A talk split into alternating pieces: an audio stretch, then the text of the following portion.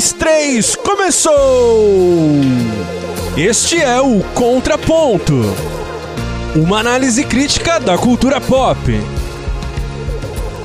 E eu sou o Abner Belanias e vamos bater um papo hoje sobre a importância da representatividade, ou como o próprio tema desse podcast provoca, representatividade importa?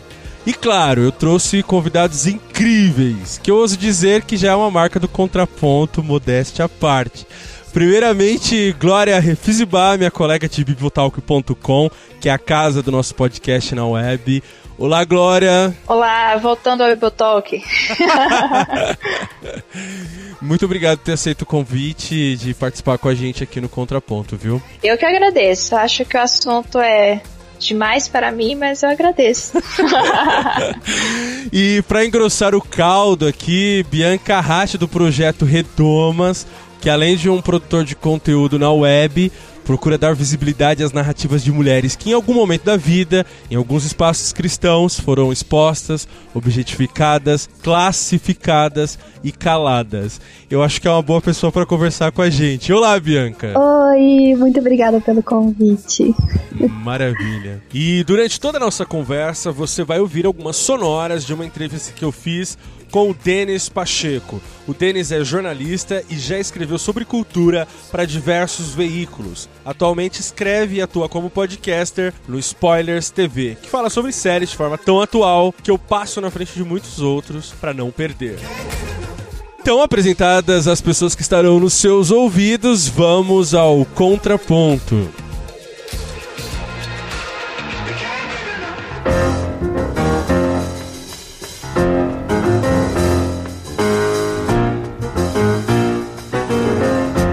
As representações sociais são formas de compreender a realidade da vida em sociedade. É possível, inclusive, inferir que as representações sociais são construções. E o problema da representação ele não se restringe a criticar a ausência de pessoas de grupos diferentes na mídia, ou como o próprio contraponto se propõe a fazer uma análise crítica da cultura pop, na cultura pop.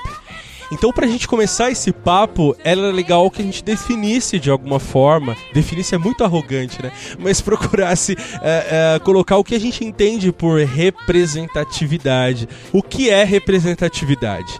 Essa pergunta eu imagino que vai além, né? Daquela coisa do mulher aparecendo num produto cultural, ou aquela afirmação de tem que ter um negro no elenco. É, a gente está falando de diversidade cultural também, né? Então, eu queria que vocês expusessem assim o que vocês pensam sobre representatividade. Eu acho que representatividade tem a ver com você, não apenas você aparecer ali, você poder se ver, poder uh, se identificar. E eu tô falando aqui dentro de um contexto de mídia, né? Por exemplo, numa série de TV, é, num filme, num livro, uh, num quadrinho e tal. Porque aí a representatividade também vai uh, abranger diversas, diversas áreas. Por exemplo, a democracia representativa e tal que eu acho que não é no, nosso ponto aqui. Mas acho que além de você se ver, se encontrar ali, é a maneira como, vo, como você é representado. Então, falar sobre representatividade não é só falar sobre aparecer, sobre existir, sobre essas figuras existirem, mas como elas existem e se elas reforçam ou não coisas positivas, negativas, que tipo de acréscimo, não sei, que tipo de intenção é, essas figuras ali na mídia, esses personagens, passam pra gente, é, fazem acréscimos à sociedade ou não, né? Eu achei interessante uma parte da fala da Bianca sobre a forma como essa presença é transmitida, né? Ela é representada como se fosse importante também não favorecer, não intensificar estereótipos, né? Mas eu acho que aí não seria muito bem uma representatividade. Eu tenho mais uma visão de que a gente poderia evitar isso, né? Quando a representatividade ela se faz realmente através de alguém que é um integrante do grupo que a gente quer representar e que ele tem liberdade para que ele é, seja quem ele é. Então, por exemplo, se a gente vê, for falar de uma novela em que existe, ah, tem uma representatividade porque tem uma, uma personagem negra. mas ela é uma personagem negra que ela tá fazendo ali um papel segundo estereótipos. Então ela não tem realmente voz naquela representatividade, entre aspas, né? Então não seria realmente uma representatividade, porque ela não está sendo quem ela é. Ela não está podendo ser um representante do grupo dela, digamos assim. Então, representatividade é mais do que apenas uma imagem, realmente como a Bianca falou, mas é também o conteúdo, né? E esse conteúdo ele só vai ser legítimo, na minha opinião, se ele partir de dentro realmente desse grupo que está sendo representado. E não como as lentes né, de, dos outros grupos veem. Então, por exemplo, alguém poderia fazer um papel de uma mulher, mas se ela não, se não for realmente uma mulher, como que seria essa representação? Você apenas querer colocar uma pessoa para representar, por exemplo, uma, um negro numa novela.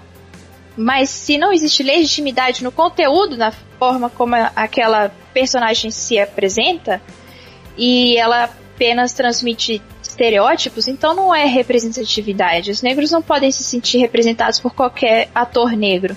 Eles só podem se sentir refletidos, só pode haver representatividade realmente se houver um conteúdo dentro daquela personagem. E um conteúdo que seja legítimo. Conteúdo que seja não uma forma de reforçar os estereótipos, mas de corrigir os estereótipos, inclusive. A preocupação em ser plural e representativo, uh, no caso de uma, uma sociedade que busca representar de, de, alguma forma os grupos diferentes que convivem e se relacionam na vida real, por assim dizer, é totalmente legítimo, né? Não vejo nenhum problema nisso e acho que problema está quando a gente está é, colocando, como a Glória falou, como a Bianca falou, é, apenas por colocar, apenas para cumprir um politicamente correto de que ou nessa produção precisa ter a figura de um negro ou um gay ou uh, um, um travesti só simplesmente para cumprir uma cota entre aspas aqui. Essa é a palavra.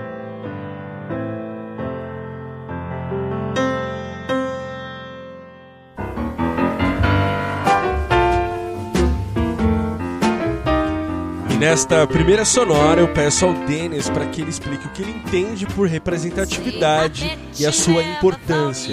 É, especificamente para mim, é, representatividade é você ver diferentes tipos de pessoas representados, literalmente representados no que você está assistindo ou lendo, até às vezes ouvindo. Então, representatividade é você garantir que não tem uma única voz, tem várias vozes de diferentes panos de fundo falando sobre suas próprias perspectivas. A representatividade não deveria ser obrigatória de todos os povos e raças e credos e orientações. É, mas é legal que, que uma coisa não tenha uma única voz, ou que pelo menos ela tenha dentro dela abertura para outras vozes. Por exemplo, se existe uma série em que todos os personagens são, todos são homens brancos e de uma certa classe alta, e a série só se passa entre eles, eu diria que é uma série estranha, porque eles não vivem no mundo, o mundo não tem só esse tipo de pessoa. Então, acho que representatividade não é que ela é obrigatória e nada tem que ser é, nada tem que incluir a todos. Inclusão não é obrigatória, mas a, representar o mundo me, fielmente meio que denota que você precisa ter diferentes tipos de, de, de pessoas e, e, e, pontos de vistas, pelo menos cruzando com os seus protagonistas ou com seus personagens principais, etc. Eu queria partir então assim para a gente tentar diferenciar representatividade de representação. É, eu coloco isso porque parece haver uma confusão principalmente quando a gente começa a tratar uh, os interesses e agendas por detrás das motivações, que a gente lê, que a gente conversa com pessoas que estão de alguma forma produzindo conteúdo, né? E, e, e sempre levantam-se é, essas, essas questões e eu acho que a gente é, poderia discutir de alguma forma aqui também. Por exemplo, uh, um homem pode falar sobre os direitos das mulheres, um branco pode defender os interesses dos negros negros. Por que ter, né, representantes uh, dentro de um grupo importa ou não? Por que, que a gente está batendo nessa tecla? Isso não vem de hoje, não é uma novidade mais. Uh, a gente está falando pelo menos, sei lá, assim, uh, na mídia mesmo exposto cinco anos. E isso vem à tona toda vez que recentemente teve o anúncio dos ministérios do Temer uh, foi essa discussão, né? Uh, por que, que não tem mulheres lá? E aí tem aqueles os babacas de plantão com as fotinhos do Power Rangers respondendo: ah, isso aqui não é para ser uh, os Power Rangers, não precisa, a gente está simplesmente procurando os melhores quadros. O que eu quero colocar aqui é que existe uma diferença mesmo entre representatividade e representação que não se limita a produtos pop ou cultura pop. A gente está falando de um todo que foge realmente até de, de um controle. Então, eu queria que a gente, dentro dessas perguntas que eu fiz e dessas posições que eu classifiquei como babacas, que a gente pudesse, de alguma forma, orientar aí um olhar. Importa porque, é como a Glória falou, é, se se você tem que ter legitimidade nessa representatividade. Então, é muito difícil você falar de uma coisa que você não vive, ou você representar interesses que não estão dentro dos seus interesses. A pessoa pode argumentar, não, mas eu sou homem e eu tenho interesse, não sei, que as mulheres tenham direitos iguais, por exemplo. Ok, mas quais são as vivências que você tem para argumentar tudo isso? E se você tem interesse de que uma mulher tenha direitos iguais, então por que não dar a voz para ela falar, né? É, eu acho que é importante a gente pensar no local de fala, que é, uma, é um termo muito comum, assim, para quem é, é, militante ou, ou para quem, por exemplo, é, até mesmo faz determinados cursos, né, é acadêmico de determinadas áreas, local de fala é um termo muito importante para a gente entender representatividade e a diferença entre representatividade e representação. Porque uma mulher negra é, de classe baixa, ela tem uma vivência muito diferente da minha, que sou é, mulher branca da classe média.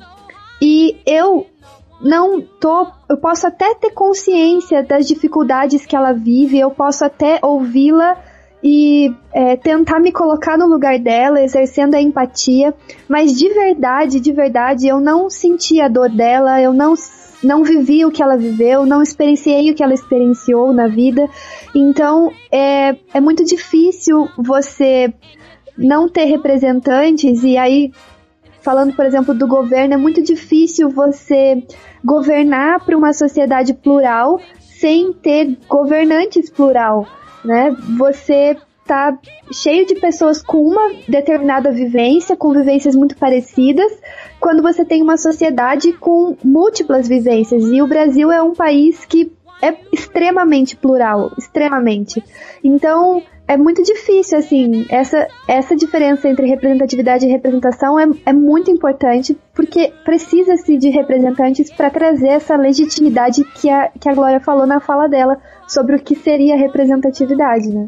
Eu acho que é importante, principalmente porque recentemente teve, como o Abner falou, a questão do ministério, né, do Temer, um ministério de homens brancos, porque a representação, ela se legitima pela formalidade, é a forma que legitima a, a, a representação. Então, por exemplo, você poderia até ter um representante do bairro que não morasse no bairro, por quê? Porque ele foi consagrado representante daquele bairro. Então, pela formalidade, pela forma, querendo ou não, ainda que você discuta é, se você gosta disso ou não, ele é seu representante. Assim como nós podemos não concordar com os representantes que nós temos no Congresso, principalmente porque boa parte deles são eleitos pela legenda e não pelo voto. A representação deles existe. Por quê? Porque a representação se legitima pela forma. E eles obedeceram à formalidade da, da lei. Agora, a representatividade ela se legitima pela pelo conteúdo, ela é material. Tem representatividade de negros, de mulheres. Eles têm, eles podem até ter representação de, de alguma forma. Por exemplo, eles podem defender realmente o, o, os interesses das mais variadas comunidades, né, ou dos grupos do país. Mas não existe representatividade porque não existe o conteúdo, não existe legitimação no conteúdo, não existe legitimação da perspectiva. Por mais que eu não é, vote no ministro, porque o ministro ele não é um cargo eletivo, mas se existe uma mulher entre os ministros, nós sabemos que existe uma pessoa que está partindo do ponto ou, ou tem a perspectiva de uma mulher. Então ali existe representatividade e representação por causa da forma. Mas se você coloca, por exemplo, na Secretaria das Mulheres um homem chefiando, existe representação, porque ele está legitimado pela forma. Mas não existe representatividade, ele não está legitimado pelo conteúdo. Por isso que é chato quando a gente ouve, ah, mas nós não estamos elegendo. O que importa para mim não é que seja uma mulher, o que importa para mim é que seja competente. Ótimo, mas uma coisa não exclui a outra, né? Uma coisa não exclui a outra. E melhor se fosse competente e representativo. E mais do que isso, além de ser representativo na forma, e no, e no conteúdo é importante também na agenda. Se, se não me engano, se eu estiver enganada, me corrijam. Se não me engano, foi colocado, né, uma, uma ministra mulher. Não ministra, mas secretárias. Né? Secretária. Né? mesmo um, um dos maiores cargos lá dentro, mas que não tem todos os privilégios e prerrogativas de ministros, né? Ah, ok. Enfim, mas eu, e depois se questionou as falas dela, né? Se questionou qual qual tipo de interesse, qual tipo de agenda mesmo que ela tinha. Então, é, além disso, é, além da forma e além do conteúdo, também tem a questão da agenda, ou seja, o discurso que aquela pessoa tá levando, né? E por isso que representatividade não é simples né? Você e, e, aliás viver numa sociedade plural e tentar fazer ela ser mais justa e ser uma sociedade é, onde todos possam se sentir parte dela não é não é tão simples assim, né? Além de tudo isso, tem esse ponto da, da agenda que a gente precisa, precisa observar. Eu peço para o Denis fazer uma relação entre representatividade e política e utilizo como exemplo os memes com argumentos rasos sobre essa questão.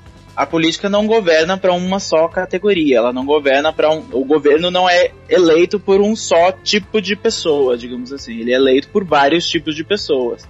Então é legal se você votou é, em, em uma figura X, é legal que essa figura X coloque, ou se ela não te representa, coloque alguém que te represente. Então é isso que as pessoas esperam. É claro que Power Rangers é um, é um exemplo.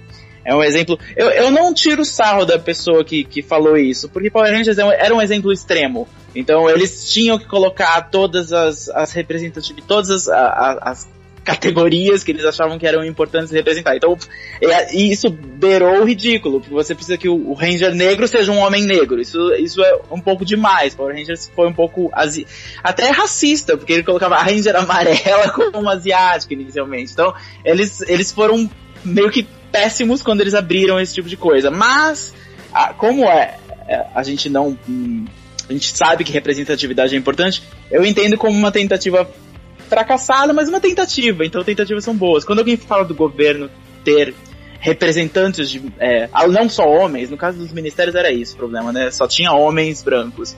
É, como quando alguém fala sobre isso, é legal que o governo absorva essa crítica e entenda que em 2016 as pessoas que votam não mais votam às cegas ou não é só mais é, como, como antigamente. Agora elas voltam e elas querem se ver lá também. Elas estão exercendo o máximo da democracia possível, que é não só colocar nas mãos de uma pessoa o poder, como, peraí, esse poder tem que estar nas mãos de uma pessoa que também que parece comigo que tem as mesmas ideias que eu, porque eu estou materializado nela. Acho que é isso.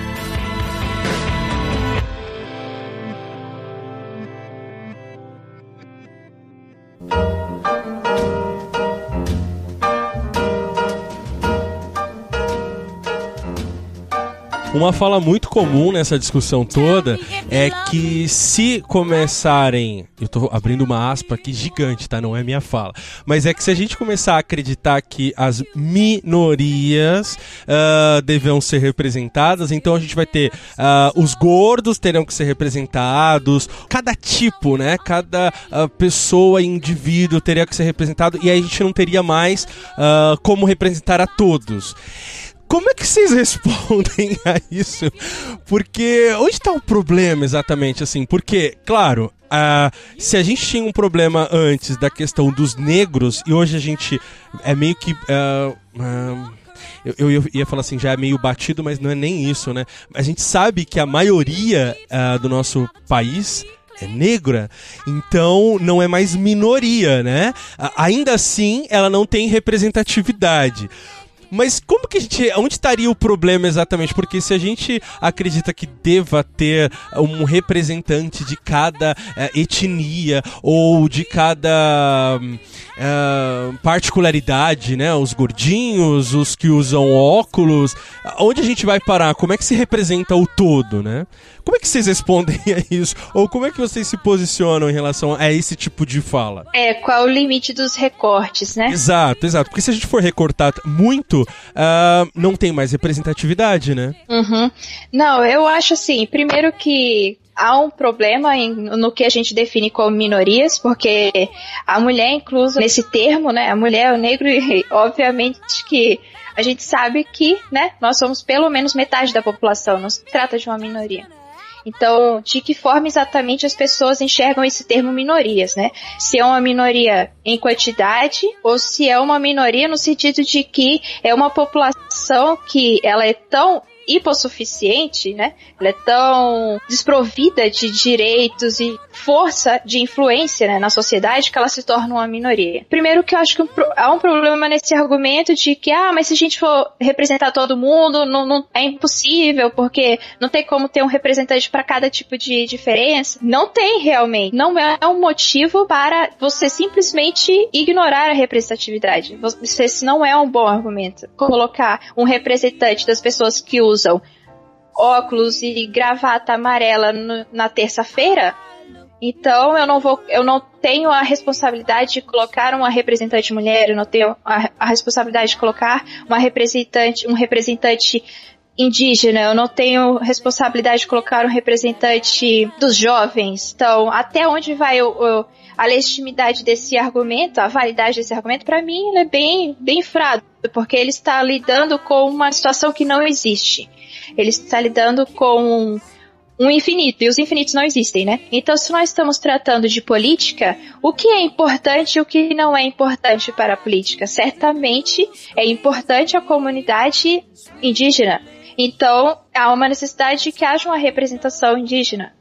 Não é importante a pessoa que usa óculos e gravata amarela na terça-feira. Então, essa representatividade não é realmente uma representatividade, é só um recorte ridículo que você criou para poder é, validar um argumento que não, não faz sentido. Nesta sonora, eu peço ao Denis para que fale sobre as tendências culturais e impactos sociais de uma representatividade cada vez maior e abrangente. Eu acho que é, é uma coisa inevitável. É como é como evolução tecnológica. Tipo, não dá pra gente voltar atrás e pedir um celular com menos funções agora. E é, apesar do, do exemplo ser, ser bem esdrúxulo, é, a, a sociedade é do mesmo jeito. Não dá pra gente voltar atrás e, e exigir menos direitos, exigir menos representatividade, exigir menos pontos de vista diversos. Então, é inevitável pro futuro. Eu entendo que as pessoas reclamem um pouco, porque do, às vezes o que elas colocam na etiqueta de politicamente correto, discurso politicamente correto, e colocar representatividade, diversidade como, ah, tá tentando ser politicamente correto. Eu sei, eu entendo essa reclamação. Às vezes ela é apresentada de uma forma rasa, mas a, o que as pessoas têm que entender, ou deveriam procurar entender, é que essa discussão, em especial na cultura, se ver representado em produtos que a gente consome, vão criar uma sociedade, ou pelo menos almejam criar uma sociedade em que todo mundo participa ativamente com ideias, com opiniões. A gente está cercado de exemplos hoje, a gente tem tá muito mais conectado do que a gente jamais teve em mídias sociais. Então hoje você sabe muito mais a opinião daquele seu colega de classe, das, até da sua mãe que você não sabia, por mídias sociais e isso gera atritos. Eu entendo todos esses atritos, mas se a, se a pessoa é, parar para pensar ela, ela tem que perceber que ela está num mundo muito mais é, democrático. Democrático não só no sentido político, mas democrático no sentido de várias vozes almejando um, um, um, uma, uma, uma massa que vai mudar o que vem pra frente, uma, uma maioria que vai mudar o que vem pra frente. Se você não tá na maioria, não tem problema, porque a democracia não é feita do governo de todos, não é uma ditadura. Então, critique, tudo bem, aponte as, as incongruências, mas entenda que existe uma que existe uma vontade da maioria que foi minoria por muito tempo e agora está se manifestando. Eu exploro um pouco mais essa questão com o Dennis utilizando Star Trek, por exemplo, em que nós temos personagens gays, tem aliens, tem todo tipo ali de personagens, só que há uma ala de militância que diz que apesar de ter essa representatividade, eles nunca pilotarão a Enterprise. Eu não diria nunca. talvez a gente tenha, talvez ano que vem na série nova do Brian Fuller na CBS a gente tenha uma configuração completamente nova de, de, de, de membros e de um capitão completamente diferente. A gente ainda só tem uma capitã na, na, Enterprise, né? Só tem a Janeway de Voyager, o que é uma pena. Ela nem era uma ótima capitã, mas ela era uma, a única mulher capitã que a gente teve. Mas eu acho que, que se as pessoas questionam, poxa, mas ainda não tem um negro líder nesse, nesse lugar, vai, em Star Trek nesse exemplo, ainda não tem uma mulher líder. O caminho está aberto, vamos ter em breve, e é preciso cobrar esse tipo de coisa.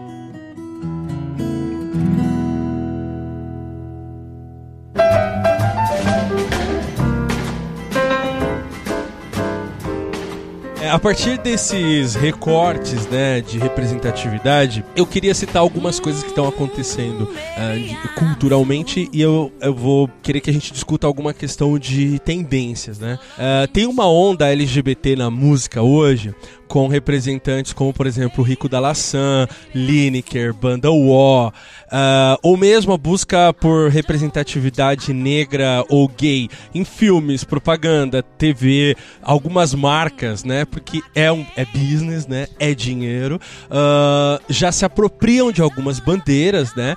E produções mesmo de Netflix como Sense8 ou Master of None, de alguma forma, estão trabalhando esse, esses temas de forma mais madura do que simplesmente colocar lá os seus representantes, como a gente citou no nosso primeiro bloco aqui de conversas. De que forma todas essas ondas ou esses exemplos que eu estou dando e alguns outros que podem possam surgir na fala de vocês, uh, o que esses exemplos uh, podem estar mostrando para a gente de tendência cultural e impacto social uh, de uma representatividade cada vez maior e mais abrangente.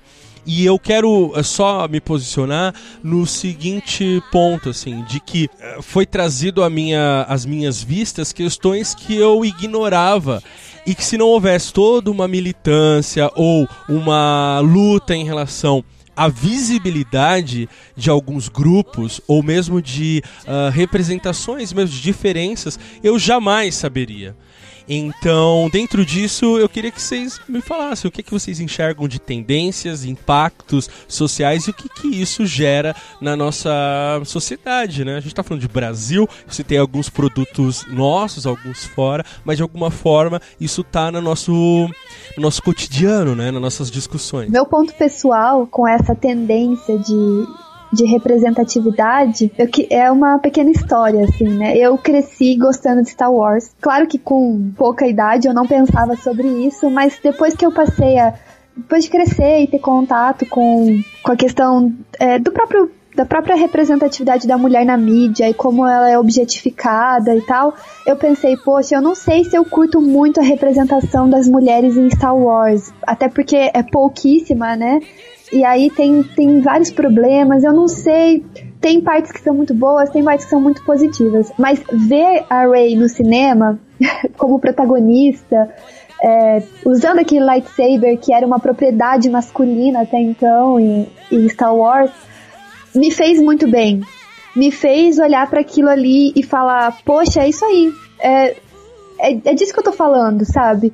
Eu vejo mulheres de um universo fictício, né? De um universo totalmente que, que não existe, né? Que não corresponde ao nosso. Então, Star Wars nem tem a proposta de, de se parecer com o nosso universo.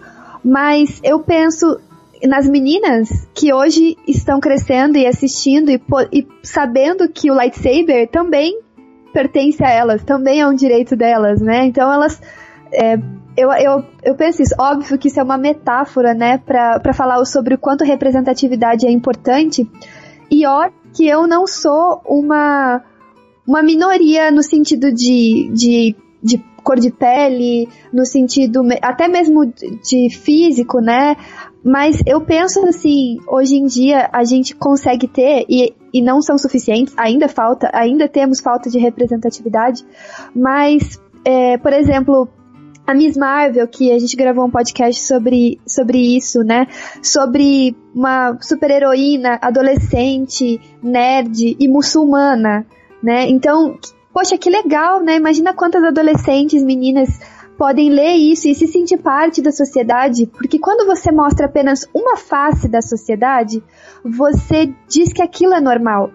Então, se eu se todo, todas as capas de revista que eu vejo são mulheres magras, loiras, de olhos azuis e pele clara, eu, por exemplo, que sei lá, sou morena, de, é, não estou não estou dentro dos padrões, né? Tipo, então sou gorda, é, e não tenho aquele tipo de cabelo, aquela cor de olho, na verdade eu não me sinto normal. Tem alguma coisa errada comigo porque a sociedade uhum. não me aprecia, não me valoriza.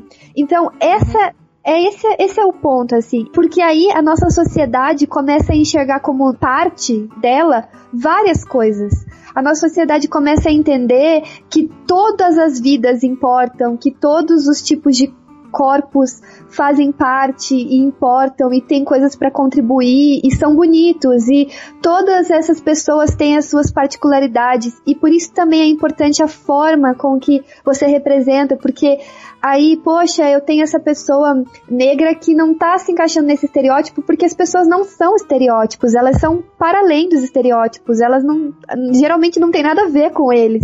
Então, é, esse impacto é muito importante. E eu lembro no contraponto de é, sobre distopias adolescentes, eu lembro que o pessoal falou: ah, ter personagem feminina e tal, vende, né? Personagem feminina forte vende. E eu lembro que eu comentei nesse podcast e eu falei: poxa, que legal que vende.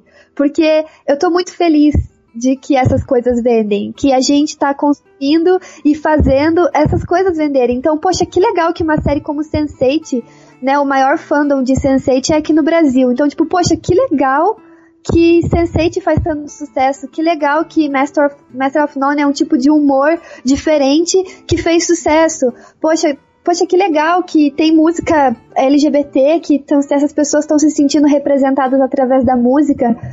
Poxa, que legal que a gente está consumindo essas coisas, porque a gente tem que realmente mostrar para o mercado, para o business, então, da mídia, para Hollywood, para enfim, qualquer produtora de conteúdo, de que é esse conteúdo que a gente quer. E é essa sociedade que a gente quer ver representada. Uma sociedade plural, uma sociedade que tem espaço para todo mundo. Ou pelo menos algumas pessoas querem, né? Talvez eu seja um pouco idealista. é, mas a própria noção, assim, de o que é normal, o estereótipo do normal, praticamente uma premissa do preconceito, né? Para que você tenha preconceito, você primeiro tem que ter uma ideia daquilo que você considera normal, né? É, sobre o uso cultural, que talvez às vezes seja muito mais business, como o Abner falou. Fazer o quê? É uma questão de que é, as, o quem tem que vender se vira, né? Quem tem que vender, ele procura estar antenado a, a ser o primeiro, se possível, a levar algo que a, a comunidade está falando. Então, se a comunidade está falando, está reclamando sobre a ausência de figuras negras, inteligente vai ser aquele que fizer o comercial com um personagem negro.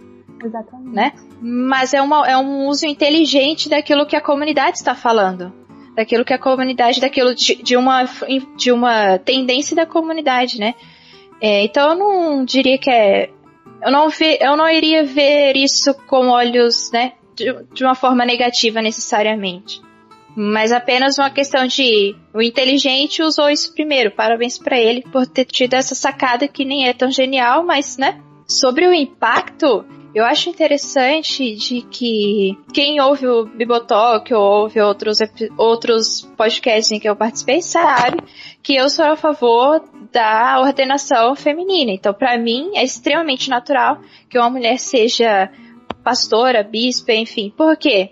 Eu não sei exatamente porquê. Eu tenho essa criação, eu tenho convicção teológica para isso, é, mas também para mim nunca foi estranho, porque vocês devem, talvez não a Bianca, porque é mais novinha, mas o Abner deve lembrar que é, antes dessa onda de é, teleevangelistas, a gente via, por exemplo, a Valnice Milhomens. Ela era é, fundadora da, da denominação dela, a líder da denominação, e a gente via aquela mulher pregando na televisão e era a coisa mais natural. Hoje a gente é, trata isso como se fosse ah, é algo muito revolucionário, quando na verdade, né, depende muito de que se nós temos acesso àquilo ou não. Quando nós tínhamos acesso àquilo e víamos aquilo na televisão, não era anormal, mas no momento em que essas mulheres somem da televisão e há uma predominância maior dos homens, ou quase absoluta, então, quando você vira uma mulher, aquilo vai ser estranho. Então, essa questão de o que a gente considera como normal tem um impacto muito importante, muito importante. A representatividade, ela é um, é, a representatividade é um simbolismo que tem efeitos concretos, né? Naquilo, no, daquilo que eu acho que posso ser, até mesmo nessas crenças, né? Posso ser isso, posso ser aquilo, posso fazer aquele outro. É, me sinto parte não é uma questão apenas de simbolismo, né? Mas é um simbolismo que realmente ele tem efeitos psicológicos, ele tem efeitos sociais, ele tem efeitos econômicos, ele tem efeitos muito, muito importantes. Eu, eu só, só queria reforçar, assim, porque essa coisa de o que a gente enxerga que a gente pode fazer, né? Por muito tempo, é, nós mulheres somos levadas a encarar como, por exemplo, a liderança masculina como uma normalidade. Ou seja, quando você vê, é, e eu, eu faço parte da Aliança Bíblica Universitária, então a gente tem diretorias locais e regionais. Então, quando você vê uma diretoria inteiramente masculina, para todo mundo é normal. A gente olha e fala, ok, tá aí a nova diretoria tem secretário, diretor e tal. Acredito que tem várias igrejas que também funcionam com diretorias e, enfim, ou na faculdade é, centro acadêmico, é, enfim, várias instâncias assim, até mesmo no próprio governo, né? A gente olha e fala, olha só, é, vários homens aqui na, na liderança. Mas quando você pega uma, uma diretoria só de meninas, tem um problema. Todo mundo fala, nossa, mas só tem mulher nessa diretoria? Nossa, mas só tem mulher mandando nisso aqui. Nossa, mas só tem mulher. Então, assim, a gente não. A gente, a vida toda, é obrigada a olhar para aquelas pessoas e reconhecer elas como autoridade e que vão, então, me representar e falar sobre por mim, porque afinal de contas, votei, elas estão ali. Mas quando a gente inverte e fala assim, ah não, mas só tem, só tem mulher que estranho, precisa ter um homem, precisa ter um homem aí. Ok, precisa ter um homem porque a gente precisa do, dos dois lados, precisa ter uma, mulher para oportunizar os dois lados, ok. Mas por que, que uma, uma liderança feminina inteira incomoda? Porque a gente foi acostumado a ver o contrário acontecer o tempo todo. Então, eu, eu queria, queria reforçar, assim. É como se tivesse algo errado ali, né? Exatamente, é uma coisa estranha. Você olha para aquilo, é estranho para você, assim. Então, é um problema a ser corrigido. Exatamente, exatamente.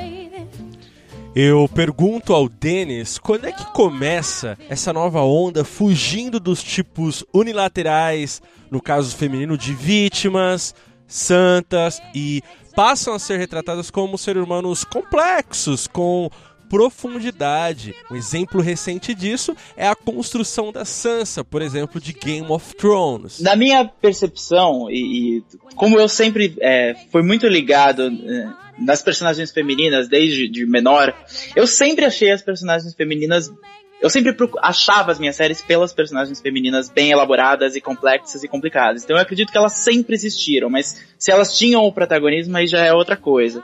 Hoje em dia é, você vê elas muito mais protagonistas e donas das suas ações. O exemplo da Sansa é perfeito. A Sansa tem uma construção complicada, ela começa com uma personagem que você é meio que ensinado a odiar, e de repente várias tragédias acontecem com essa personagem que você já não gostava, ou, a maioria das pessoas não gostava, sempre vão ter os defensores. E aí quando essas tragédias chegam num ponto de, de quebrar ela se reconstrói, que às vezes é uma coisa que não aconteceria no passado, ela seria descartada da série, seria uma vítima, morreria. Mas agora as pessoas clamam por esse tipo de coisa e eu acho que isso é muito legal. E a virada, quando ela aconteceu, eu acho que ela, ela veio junto com os homens difíceis. Quando a TV começou a trazer muitos homens complexos que iam além do policial, do detetive ou até do vilão, que, que eram os Walter Whites, os Don Drapers, os Tony Sopranos. A própria TV falou, peraí, a gente tá, tá fazendo isso com os homens, por que não fazer com as mulheres? É um mercado, afinal. Vai ter quem compra essa ideia, vai ter prêmios para essa ideia. Então trouxeram mulheres extremamente complicadas, complexas e interessantes. Hoje em dia você tem séries como VIP, com a Selina Meyer, com a Julia Louis-Dreyfus, que já era uma mulher fantástica em Seinfeld e agora é mais ainda como presidente dos Estados Unidos em VIP. Você teve Penny Dreadful, que acabou agora, com a personagem da Eva Green, que toma decisões questionáveis, está cercada por um universo até masculino, mas é uma presença forte, complicada e que, que a série era ela, basicamente. E o Unreal, agora no Lifetime, que era um canal sempre foi voltado para as mulheres e sempre foi tratado com superficialidade e, e, e, as pessoas não levavam as produções do Lifetime a sério e agora ela tá conseguindo fazer o seu, dadas as devidas proporções, o seu Breaking Bad feminino, que é Unreal, que é uma série interessantíssima com personagens mulheres ah, maravilhosas e talvez as melhores da televisão atualmente. Então eu acho que a virada aconteceu junto com os homens, junto com a complexidade da televisão no começo dos anos 2000, e agora só tende a aumentar. E eu discuto também um paradoxo com o Dennis sobre a Katniss de Jogos Vorazes, que é descrita nos livros mais como uma indígena do que uma caucasiana no caso da escolha de Jennifer Lawrence para a versão cinematográfica.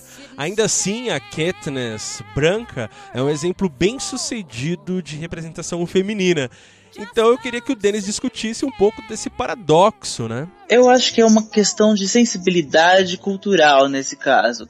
A Katniss Everdeen, ela é colocada no livro, acima de tudo, como uma cidadã de Panem, que é vai, um Estados Unidos pós-apocalíptico. Então, se ela é descrita com uma, ela, ela é descrita com olive skin, se eu não me engano, no livro, que é uma pele mais escura. Se ela é descrita com uma pele mais escura e ela foi dada para Jennifer Lawrence e que fez um bom trabalho, eu acho que nesse caso é um pouco chato, mas não prejudicou, elevou um pouco a personagem, porque a atuação da Jennifer Lawrence era uma atuação de Oscar. Não que não houvesse uma atriz é, que pudesse fazer isso, que não fosse branca como a Jennifer Lawrence. Provavelmente existe, mas Hollywood não foi atrás dela. Mas no caso de Jogos Vorazes, não afetou. Mas, por exemplo, coisas como Avatar, a adaptação de Avatar do M. Night Shyamalan. Essa já foi mais problemática. Primeiro, eles não tinham um elenco legal de, de bons atores que sejam os brancos. Os, e os personagens não eram brancos, os personagens nunca foram brancos, os personagens sempre foram indianos, mais, é, ou esquimós, eram personagens que eram claramente, que, que não era uma sugestão. O livro em Jogos Vorazes, ele não volta a cor da pele da Katniss, não é crucial se ela é negra ou asiática ou branca, não é muito, é um personagem que é um pouco mais, é, neutro. E isso eu digo com muitas aspas, porque é claro que seria muito mais legal uma, ver uma Katniss é, mais é, com a olive skin de verdade dela, ver a Katniss como ela foi idealizada. Mas em coisas em que a, a cultura, a, a etnia do personagem é crucial pra trama e você trocar isso por um ator branco, que é a, a média de Hollywood, aí é, é sempre péssimo. Então acho que sensibilidade cultural na, na parte dos da pessoa que vai fazer o cast, na parte dos diretores, na parte dos. Os autores não, porque os autores imaginam como eles querem e ninguém se mete nisso. Mas no cinema, na televisão, essa é a chave, eu acho. Você tem que saber exatamente é, o quão importante é essa personagem estar ali como ela foi imaginada. E o Denis também fala sobre a Netflix e a sua importância nessa onda de representatividade dadas produções como, por exemplo, Sense8 ou mesmo Master of None. E o Netflix, ele é uma, uma forma de se fazer televisão como nunca se fez antes. As séries estreiam simultaneamente em mais de 190 países. Então, uma série do Netflix, apesar de ser um, uma, um canal, uma plataforma americana e, e feita para os americanos e por americanos, eles sabem que a audiência dele é global. E se a audiência deles é global, eles precisam fazer séries que apelem humanamente, universalmente para todo mundo. Então, quando eles pensam em Master of None e eles trazem o Aziz Ansari, que é de, de, de filho de pais indianos, para fazer uma série, eles, eles, sabem que ele vai tratar de temas que, que, que vão lidar com etnia, diversidade racial, etc.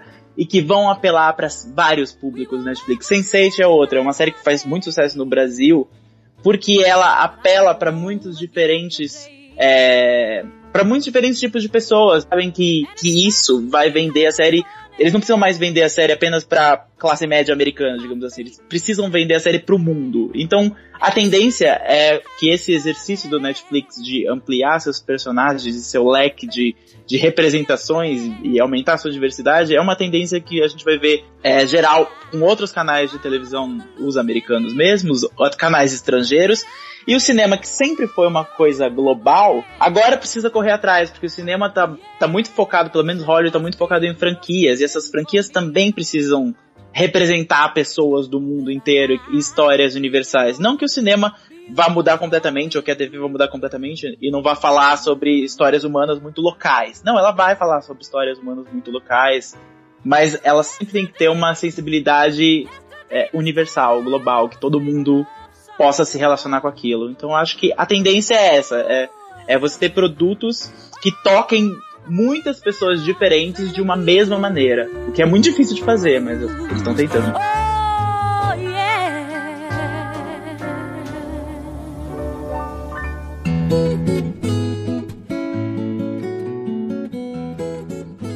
E o que, que essa discussão que nós estamos fazendo aqui tem a ver com o cristão. Uh, eu não vou colocar com o cristianismo. Eu tenho que colocar em relação ao cristão e o seu posicionamento. Uh, por que, que eu estou colocando dessa forma? Muitos ouvintes nossos são cristãos, nós estamos dentro do bibotalk.com e eu acho interessante que a gente, de alguma forma, vocês já disseram anteriormente a questão da representatividade uh, desde a da aliança bíblica ou na igreja tal, mas eu queria que a gente inserisse né, o cristão nessa discussão. Por quê? Tem muita gente que fala assim: ah, mas a gente não deve se uh, acostumar ou deixar o mundo como está, né? Utilizando a passagem bíblica de não se amoldem a, a, ao mundo, né? Como que a gente se posiciona? Por que, que essa discussão é importante para o cristão também? Eu queria só entender os, o argumento do de não se amoldar ao mundo. Não entendi. Que seja assim, de que a representatividade seja uma discussão ah, mundana total, ou secular, total. E que nós não deveríamos Exatamente. Por exemplo, isso. ah, é mas isso? você tá querendo, exatamente, mas você tá dizendo, Abner, que estão dos gays, a, a, gente tem que ouvir essas músicas para entender. Não, e se eu não quiser simplesmente assistir é, Sense8? Não, você não é obrigado a nada, inclusive eu digo isso. Você não é obrigado a nada. Aí ele assim, mas Abner, não tá ouvindo uma aculturação, a gente não tá se deixando uh, levar por modismo. Eu falo, olha, eu acredito que não, né? E aí vem esse argumento de que. E olha só, isso de aculturação, peraí, existe uma cultura cristã? Glória, nós não somos desse mundo, Glória. Não, porque a única coisa que eu consigo imaginar de cultura cristã, ou que as pessoas imaginariam que é, que é cultura cristã, é o enlatado que veio da Teológico dos Estados Unidos. É isso que você está chamando de cultura é. cristã? Porque se você for em uma igreja da Ásia, a cultura cristã vai ser totalmente diferente. Se você for a uma igreja na África, a cultura cristã, olha, é a cultura enlatada dos Estados Unidos de cabeça para baixo. então, o que exatamente é essa cultura cristã que nós temos de resguardar? Eu acho isso bem perigoso. Já tô entrando na resposta, né, Abner? Eu acho uh -huh. isso bem. É, porque, é, assim, só pra deixar ainda mais inflamado, Glória. Por que que nós estamos nos conformando com esse mundo, Abner? Por quê? Por uh -huh. quê? Eu acho bem perigoso a gente querer formular uma cultura cristã, porque nós corremos o grave risco. Isso para não afirmar, né? mas nós corremos o grave risco de excluir pessoas. E o evangelho, ele o Cristo é o Cristo para todos. Há somente um Cristo. Nós podemos afirmar que há somente um Cristo porque ele é suficiente para todos. Se o cristão não acredita que o Cristo é suficiente para todos, então realmente, né? Então temos uma cultura cristã e outros grupos vão ter que arranjar alguma outra coisa. Mas se nós como cristãos, acreditamos que o Cristo, ele é para todos, então necessariamente ele tem de incluir a cultura de todos. Ele tem de ter é, entrada em todas as culturas. Se o meu cristianismo ele, ele é absolutamente incompatível com a cultura sul-africana, então como que esse Cristo entra nessa cultura e salva os sul-africanos, né?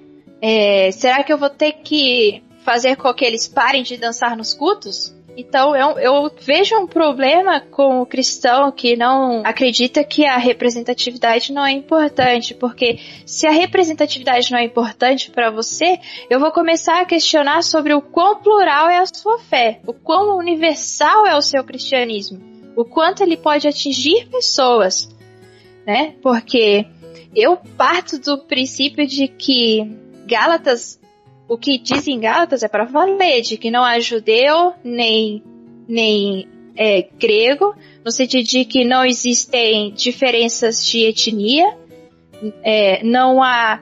Não, não que não existem diferenças, mas de que elas não importam, né? De que elas não deveriam ser usadas para excluir pessoas ou para estabelecer privilégios. Então, da mesma forma que não há livre ou escravo, que a sua posição social não deveria fazer diferença quanto ao que pode fazer dentro da igreja, ou que a sociedade seja cada vez mais plural, no sentido de que o cristianismo ele deve trazer benefícios para os de fora. Então, eu tenho um problema com esse, com esse seu posicionamento. Eu acho que eu vou até além, assim, se vocês me permitem. Deus é nosso Criador. Então, enquanto cristãos, eu acho que isso fica bem claro como nosso Criador, de Deus, provém toda a criatividade. E, e, essa diversidade que a gente vê provém dele. Sendo Deus nosso Criador e sendo Ele um Deus de vida, né? Cristo traz vida pra gente. E o cristianismo é a respeito, então, dessa valorização e da, da manutenção da vida. As pessoas precisam ter espaço para existir nessa sociedade. Então, por mais que a gente não concorde com todos os aspectos dessa existência, eu, como cristã, preciso garantir a existência dessa pessoa. Preciso que essa pessoa possa existir do meu lado. Eu tenho interesse nisso, eu tenho interesse de que ela exista. Porque eu entendo que a vida dessa pessoa é importante. Simplesmente apaga uma pessoa da, um, um, tipo de pessoa, enfim, um, um grupo, né? Acho que um grupo é melhor. Quando você apaga um grupo é, da representatividade na mídia, na história, na política, quando você apaga, você está dizendo para esse grupo que ele não tem direito de existir. E se ele tem é, direito de existir, nos seus moldes, do jeito que você entende que é correto. Só que nós temos livre-arbítrio. Então, quem somos nós para condicionar a existência dos outros? Eu acredito que, como cristã, eu tenho interesse nessas vidas. Não simplesmente para que elas se moldem nos padrões que eu acredito que são os corretos, mas porque elas são vidas e vidas criadas pelo Criador. E elas têm valor nisso. Então, não é simplesmente porque eu não concordo, porque eu não gosto, porque não fala comigo e não diz respeito a mim. E eu acredito que nós cristãos muitas vezes temos essa sensação que o mundo gira ao nosso redor e que as coisas têm que se alinhar conforme a nossa órbita. E não é bem assim que funciona. O mundo não gira ao nosso redor. Então a gente tem que talvez deslocar o nosso olhar, né? Exercer um pouquinho da alteridade, enxergar o outro, ver o outro, e saber que aquela vida importa. E ela importa por completo. Ela não é apenas uma alma. Existe toda uma vivência, inclusive terrena. E negar isso é negar parte do plano de Deus pra gente, parte do propósito de Deus pra gente.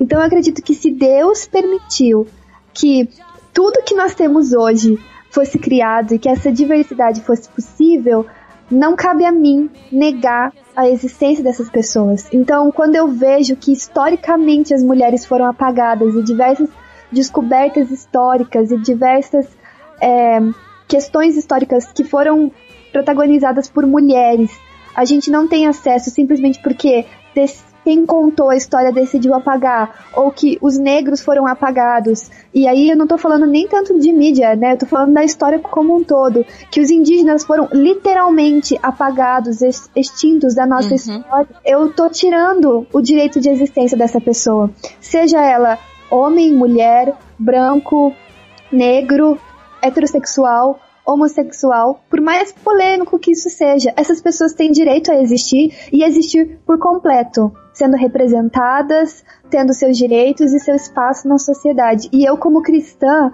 preciso é, amar essas vidas por completo, porque elas importam. E eu acho também que a Bianca fala sobre nós aceitarmos as diferenças, né? Acredito que não é simplesmente aceitar, mas realmente celebrar as diferenças, né? Mas ainda que você não celebre, mas assim, a aceitação é necessária porque se você se incomoda com a existência realmente, né, daquela pessoa, eu acho que você poderia começar a se questionar de sobre qual é o tamanho do seu Deus, que é algo que que algo que é diferente seja tão incômodo para você. Por que que incomoda tanto, né? Por que que a, a existência de uma determinada tribo que vive de uma determinada forma te incomoda tanto a ponto de que você queira que ela se enquadre naquele, naquela etiqueta daquele seu é, entalado americano É, por que será? Ela incomoda tanto? Será que o seu cristianismo não é pequeno demais? Será que o, o seu Deus não é pequeno demais? Que ele se incomoda com a forma como as pessoas comem? A forma como as pessoas vestem, né? Enfim, eu, eu sugeriria, né, essa reflexão. Uau, muito bom. Ô Glória, você tinha dito para mim, ou colocou aqui na, na pauta, a questão da representatividade na produção cultural da igreja. Queria que você explicasse um pouco mais sobre isso e, e por que o, o, o, interesse em falar sobre isso nesse momento. Não é nem interesse, né? Porque da importância de falar sobre isso. É, eu acho importante sobre a, a representatividade cultural na produção cultural da igre... na, dentro da igreja, né? Ou que sai da igreja e atinge outras pessoas, porque nós é, criamos aquela. Existia aquela impressão de que o certo é a música hino, o certo não é a música com uma batida mais africana.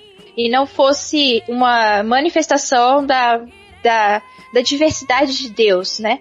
Então, por exemplo, se você despreza a produção de jovens, a produção cultural de jovens dentro da igreja, e você prioriza a produção daquela cultura mais velha, da geração anterior, então eu questiono até que ponto isso é realmente uma igreja, sabe? Porque eu me lembro até que eu ouvi uma vez o Ariovaldo Ramos falando que se a sua igreja ela é igual, ela não é igreja, isso é um clube.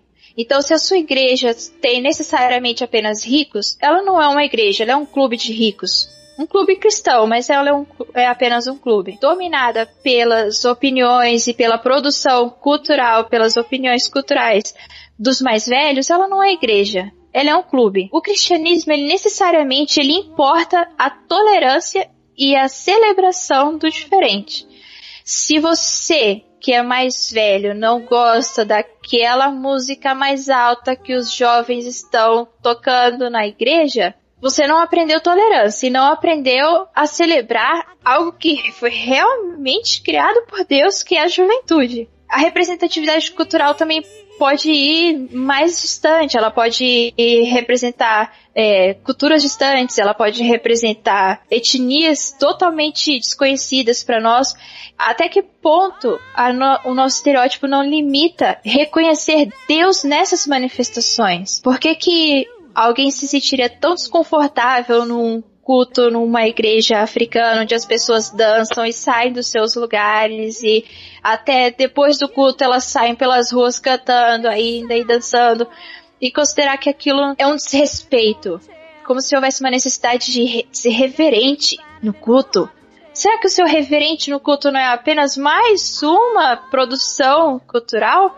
De uma cultura mais europeia e o que que legitima uma e deslegitima a outra, né? Por que que Deus não é glorificado nas diferenças? Ou ainda na produção doutrinária pro de 1920, da década de 20 ou da, década de 30, de uma teóloga em que ela, ela critica o fato de que as traduções bíblicas foram feitas apenas por homens e de que os homens têm de aceitar sim essa crítica porque se o grupo de tradutores fosse um grupo misto, eles não estariam sofrendo essa crítica. Mas como necessariamente as mulheres foram excluídas do grupo de tradução, então, eles têm de aceitar porque eles têm de aceitar a crítica porque ela é legítima. Eu tenho sim legitimidade de questionar a sua tradução. A sua tradução não é infalível, ela é uma tradução feita apenas por homens. Então a produção doutrinária exige sim saber os pontos de vista desses locais de falas diferentes. Exige essa essa essa, essa diversidade, né?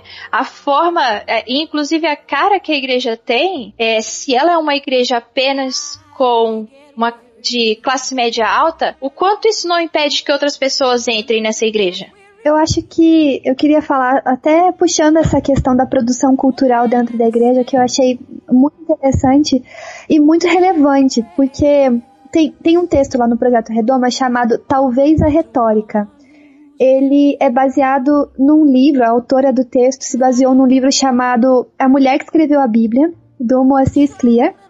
Esse livro, eu indiquei ele num outro podcast e eu falei assim: se você for cardíaco, não lê esse livro. Se, se você é muito conservador, não lê esse livro, porque ele é realmente, ele é escrito por uma pessoa não cristã, ele é bastante provocativo, ele fala bastante de sexualidade, mas esse mote, esse essa sacada de a mulher que escreveu a Bíblia, ou seja, o lugar da retórica da mulher dentro da construção, é, cristã, né, dentro da construção do que a gente conhece como cristianismo, é muito importante. E aí, quando a gente fala de representatividade de todos os grupos e dessa celebração mesmo da, da diferença que, que, a, que a Glória falou. Quando apenas um grupo produz aquilo que a gente conhece como cultura, é, todos, tudo aquilo que a, que a gente consome vem desse grupo, por isso ele tem a mesma cara. E isso também acontece na igreja. O, o Cristiano Machado, lá do, do Crentaços, ele fala essa frase que alguém falou para ele, é a frase que tá caminhando, que a igreja no Brasil, a igreja evangélica no Brasil, ela é composta geralmente por mulheres negras e pobres, mas são homens brancos de classe média que estão nos púlpitos. E Fala! Isso, Fala mais! isso é um reflexo da, da nossa cultura, na verdade, é, brasileira, né? Porque assim como são os homens brancos de classe média que estão nos púlpitos, são os homens brancos de classe alta daí que estão na política. E a gente, a gente enxerga como autoridade essas pessoas, por isso a gente nega aquilo que é diferente disso. E eu acho que é, é como a gente falou, se a gente basear o nosso cristianismo na negação daquilo que a gente considera que está errado, então nós estamos limitando nosso cristianismo, porque a minha vivência é limitada. E eu acho que a gente precisa é, pensar nisso, pensar em como na igreja talvez nós estamos limitando as outras pessoas e limitando a vivência e a existência das outras pessoas. E também pensar um pouquinho sobre de onde a gente veio. Porque às vezes a gente está dentro da igreja e nós somos super teológicos, entendidos, pseudo-intelectuais e sabemos de tudo e estamos por dentro e nos preocupamos com a sociedade e transformar a sociedade, mas a gente não, não olha para onde, de onde veio essa sociedade, como a gente chegou até aqui, como que a gente tem, de onde vieram essas coisas, como elas estão estabelecidas, essa questão da tradução bíblica mesmo. Poxa, foram apenas homens que traduziram. Será que eu já parei para pensar nisso? Será que eu já, já parei para olhar de que, de, de, que data é essa tradução, de que tempo, de que período, onde ela foi feita? Mas mais do que isso, será que eu já parei para observar como é, funcionam os ministérios dentro da minha igreja? Será que eu já parei para observar que existe um padrão dentro daquele grupo de dança? Sabe? Na igreja que só aceita meninas jovens, magras. Por mais que eles aceitem todo mundo, mas existe aquela imposição sutil, suave, de que as meninas gordinhas não se sentem bem ali, ou que o ministro de louvor precisa ser XY, ou porque o pastor tem que se vestir de tal, tal forma. Da onde veio tudo isso? Tem que fazer um resgate histórico e tem que pensar a sociedade através da história. A gente não é, a gente não simplesmente surgiu aqui por pluft, estou aqui e, e tal. Não, tem, tem coisas que aconteceram lá atrás e a gente precisa pensar nelas para entendê-lo agora. E aí depois que a gente entender agora, a gente é mais capaz e tem as ferramentas para mudar no futuro. Isso é muito importante e reconhecer que mesmo com essas diferenças, Deus continua soberano durante toda a história, durante todas as culturas e durante todas as, as variações. Isso deveria fazer a gente pensar. Sim.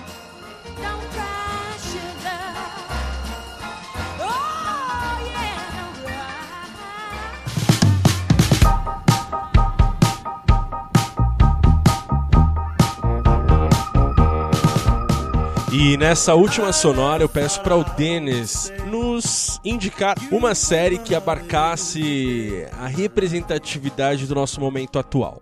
É engraçado, eu não sei se eu posso citar essa série no quesito diversidade, mas eu acho que ela é uma das poucas séries hoje em dia que querem falar sobre o mundo que a gente vive, sobre a, sobre a, a, até mesmo sobre a correção política que a gente vive e ela vai voltar em breve, breve não, em duas semanas, que é Mr. Robot. Mr. Robot ela tem um criador que é egípcio, ela é de um canal americano que não podia ser mais americano, que é o USA Network. E mas ela tem ela tem um elenco que tenta ser diverso e ela tem um plot que quer discutir economia e sociedade até sexualidade. Ela tem um personagem que é apresentado como um transexual que é o, a, a White Rose. E ela é asiática. Então, eu acho que Mr. Obed nesse segundo ano vai trazer mais, vai ampliar mais discussões sobre a sociedade em geral e talvez que inclua coisas como diversidade, além da, da questão econômica, que é sempre, pelo menos na primeira temporada, foi o principal foco de, de, de da série. Então, eu, eu acho que no momento é uma das minhas principais é, é uma das minhas principais séries em que, em que eu tô curioso para ver o que, que ela vai trazer, porque além de plot, ela, ela tem um, um mundo muito interessante. E de resto, por favor, vejam Unreal, assistam Lady Dynamite no, no Netflix, que é, diz, traz pra comédia uma coisa que não é uma, um tema de comédia, que é saúde mental. Então, ninguém discute isso a não ser num drama. Então é uma comédia que fala sobre como uma, uma, uma mulher vai tomar o controle dos relacionamentos dela para deixar eles mais saudáveis em vista de uma condição mental que ela tem, que é, é, que é a mesma da Carrie de Homeland, por exemplo. Então, acho que essas são as séries que eu ficaria de olho agora e, e se vocês não assistindo, assistam, por favor.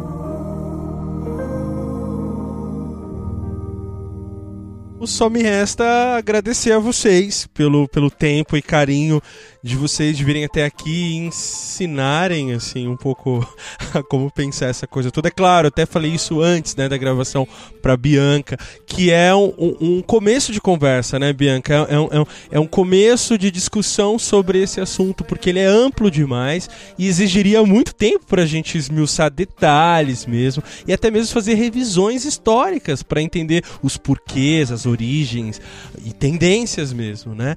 Então só me resta agradecer, Bianca Bianca. Traga o pessoal aí que já te ouviu agora e em caminhos pro Redomas. Bom, gente, é, conheçam o Projeto Redomas. É um projeto que fala sobre um, a mulher dentro do espaço de fé. É, o Abner falou né, sobre silenciamento e tal, mas muito mais do que isso, a gente quer construir um espaço onde as mulheres possam falar de Deus e falar sobre ser mulher e tudo isso junto. Então vocês podem. Onde a gente tem mais atividade é na página no Facebook, que é Projeto Redomas, mas também tem o site projetoredomas.wordpress.com tem textos, a gente tem um blog agora, tem um podcast, a gente quer dominar o mundo da internet, então. E, enfim, eu espero que vocês passem lá e conheçam o projeto e venham conversar com a gente e tal. E Glória, tem aquele podcast que você participa também.